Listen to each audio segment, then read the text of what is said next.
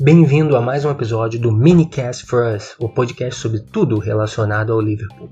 Diretamente dos estúdios Reds for Us, o tema de hoje é a vitória do Liverpool sobre o Tranmere Rovers no primeiro jogo da pré-temporada 2019. Não se esqueça de assinar o podcast para receber cada novo programa assim que for publicado. O Minicast for Us está disponível no Spotify, Apple e Google Podcasts, Stitcher e Breaker. Se possível, deixe seu review do programa, mas apenas se for um review positivo. Caso contrário, esqueça o que eu falei. O Liverpool venceu o Tranmere Rovers por 6 a 0 no primeiro jogo da pré-temporada. É, cinco jogadores marcaram gols, né? cinco jogadores diferentes. Klein, Brewster marcou dois, Jones, Origi e Duncan né? foram os autores do, dos gols. Klopp mandou dois times diferentes a, a campo, um em cada tempo. Foi a primeira oportunidade para vermos uh, diversos jogadores da base que o Klopp vem sinalizando que vão ter chances de jogar no time principal nessa temporada.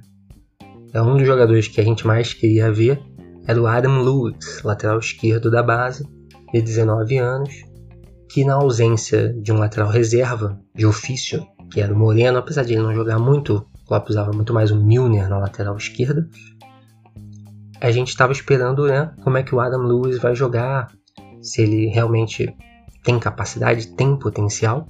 Mas no primeiro tempo, quem jogou na lateral esquerda foi o Yasser Larousse, jogador francês de origem argelina, de 18 anos, que tinha sido contratado junto ao Le Havre, uh, que é um time fortíssimo em revelar jogadores na França.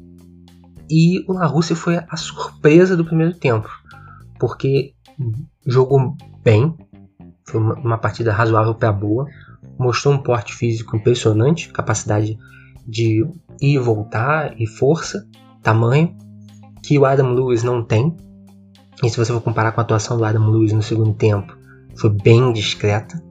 O La Rússia ganhou muitos pontos. La Russie, La Rússia, não sei como é que fala o nome dele, ganhou muitos pontos, pelo menos com a torcida, nesse, nesse primeiro amistoso. É engraçado falar de, de questão da torcida, né? Porque, mais uma vez, o Ryan Kent fez uma ótima partida e jogou o primeiro tempo pela esquerda no ataque. O Wilson jogou pela direita.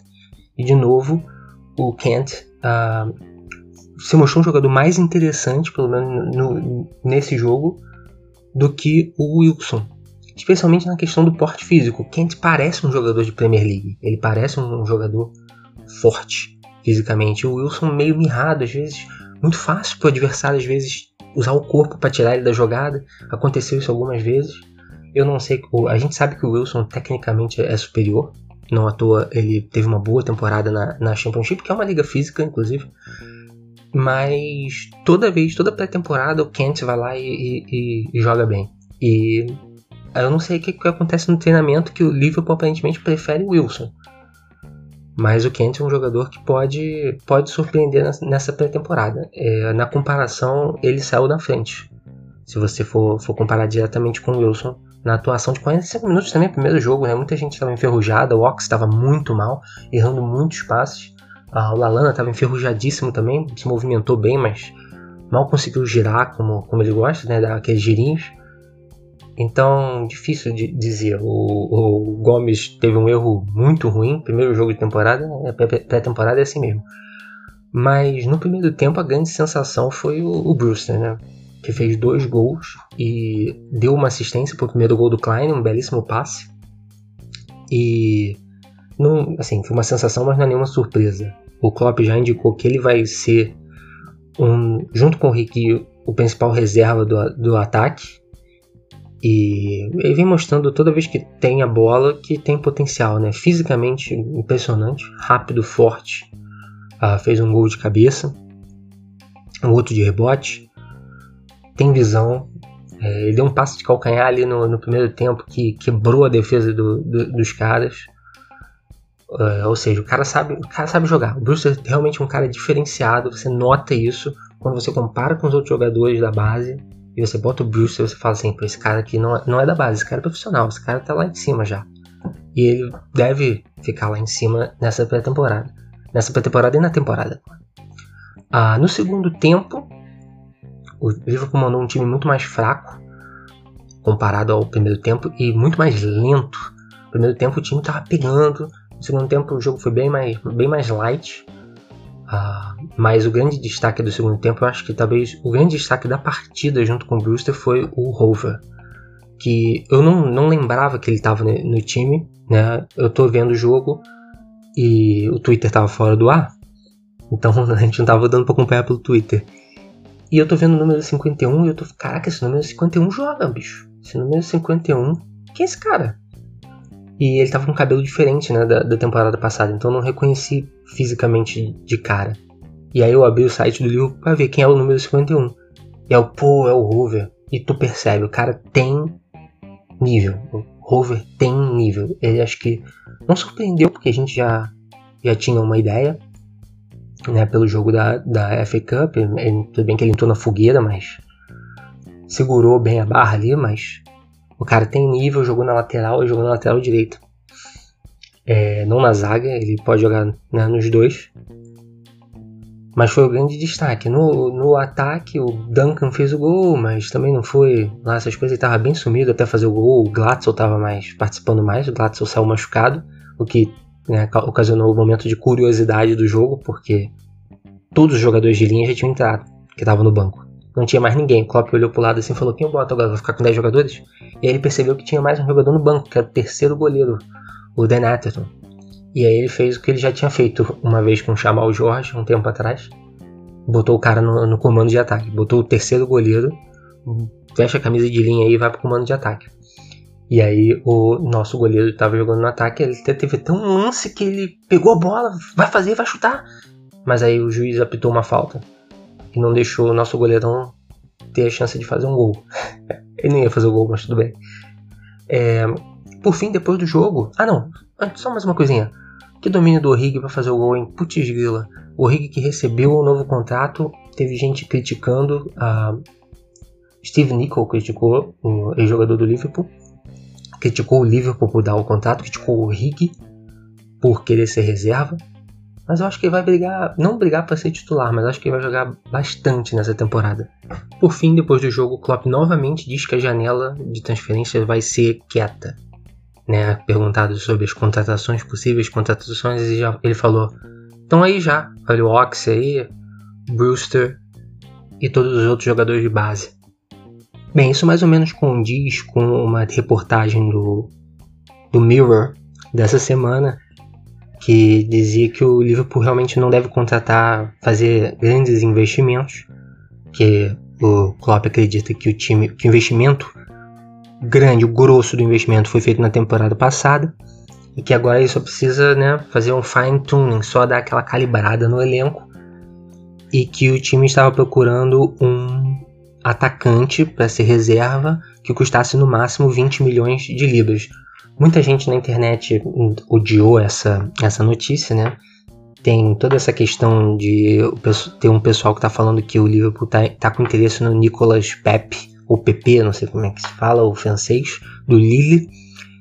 Hum, parece até que tem uma galera tentando vender o cara, né? O Lille parece que está dizendo, ah, não, tem interesse sim, não sei o que. O Liverpool está falando, não, não tem interesse não, estão usando a gente para tentar aumentar o preço do cara. Mas o que a gente sabe realmente de informação vindo da Inglaterra, as informações sobre interesse do Pepe no Pepe, PP, vem da França, né? as informações que vêm da Inglaterra é que o Liverpool não quer gastar muito nessa, nessa janela, porque estão basicamente botando uma grana forte em renovações salariais. Né? Essas renovações salariais não são baratas, porque você aumenta o salário de jogadores, né? o Rigui provavelmente vai receber um aumentinho também nessa renovação que ele fez, mas a renovação que vai custar uma grana vai ser a renovação do Van Dijk. Então o Van Dijk deve renovar em breve e aí ele vai ser provavelmente, se não o zagueiro mais caro do mundo, em termos salariais, um dos mais caros do mundo. E isso custa um dinheiro forte. Mas eu te pergunto, você vai pagar 20 milhões por um por um reserva? É um preço mais do que justo para um jogador para ficar no banco. Não vai ter muitas chances atrás do nosso trio de frente. Você sabe que você praticamente não vai ser a chance de você ser titular é baixíssima. você chegando para ser atacante no Liverpool, a chance de ser titular é muito baixa. Porque hoje os, os três de frente estão estabelecidos e eles não são velhos. É diferente, por exemplo, do Rodri indo para o Manchester City, onde ele sabe que ele vai ficar por enquanto ali de reserva ou dividindo a posição com um jogador que tem 34 anos, que não vai mais durar muito tempo. A posição é dele daqui, daqui a, a um, dois anos. Ele vai ser o titular da posição, ele é o futuro da posição.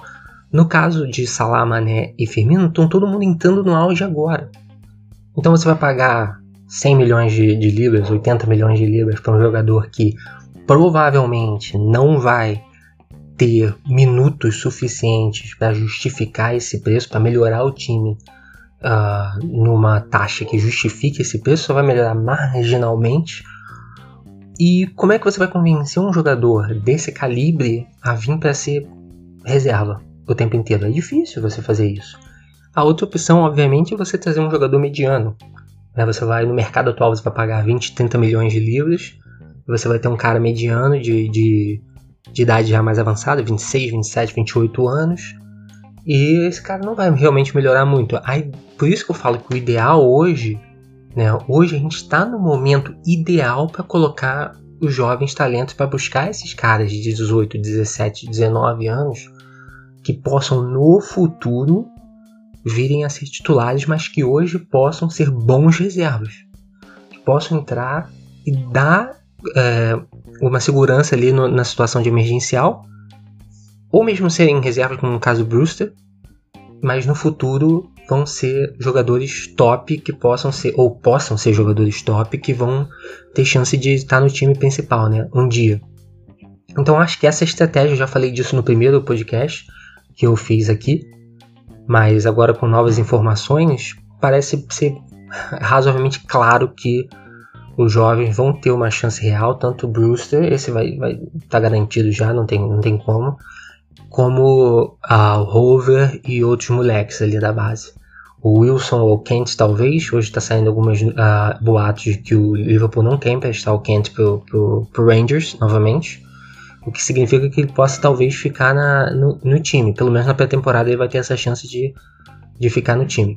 Bem, esse é o tempo que eu tive vontade de dedicar a esse episódio. Não se esqueça de assinar o podcast e nos seguir nas redes sociais, arroba Us em todas elas, Twitter, Facebook e Medium, REDS4US.